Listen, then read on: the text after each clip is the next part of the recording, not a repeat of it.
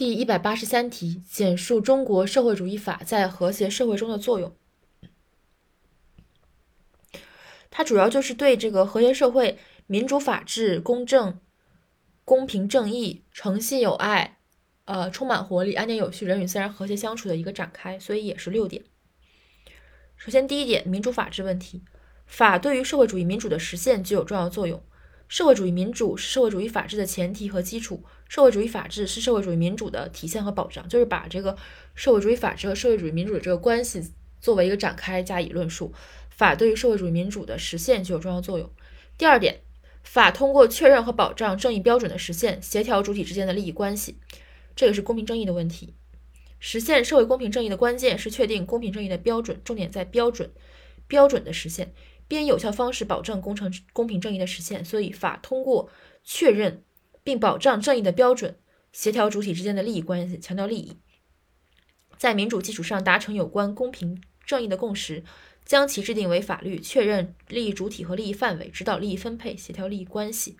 就是重点在一个利益，首先是保确认和保障正义标准的实现，然后是协调主体之间的利益关系。第三点，诚信有爱的问题，法可以为诚信有爱的实现提供良好的制度环境，这个没有什么太多可说的。价值观只有通过行为表现出来，才能形成和现实的合作与互动关系。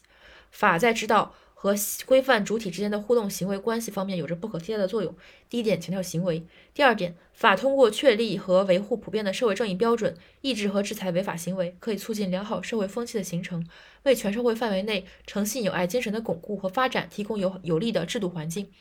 第二点强调正义标准对这个诚信友爱制度环境的一个建设的作用。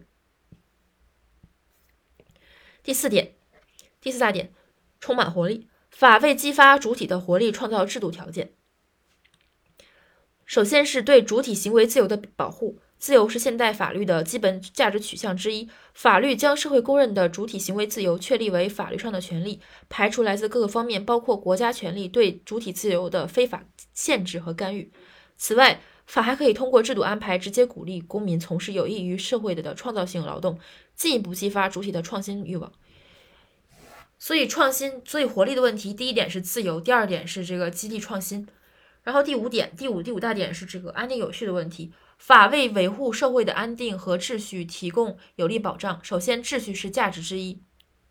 然后把这个法对这个秩序的作用打上去。然后，安定有序需要诸多条件，法可以确认和规范各种社会组织和国家机关的构成，界定其内部关系和不同组织之间的关相互关系。法还可以组织社会组织的活动，规范国家权力的运行。法可以大大提高社会管理水平，使其制度化、规范化，做到有有据、有序、有效、有力。法还可以缓缓和矛盾与冲突，将纠纷的解决控制在秩序的范围内。总之，法在缓解矛盾，一是矛盾，二是秩序，维护社会正常秩序方面有着突出的优势。立法，先看立法，立法可以提供普遍的行为准则，重在行为，以形成统一的秩序。二法律实施，法律实施的过程可以将法的秩序要求具体化为国家机关的管理活动和司法活动，以实现秩序。法的强制，国家强制力。第三点，国家强制力则是抑制违法犯罪行为，实现法律秩序的有效保障。所以总结一下，就是第一点，立法；第二点，法律实施；第三点，法的国家强制力。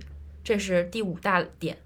安定有安定有序的问题。第六大点，法协调人与自然的关系，为经济发展与自然环境的和谐提供制度支持。市场市场经济对环境造成了巨大威胁，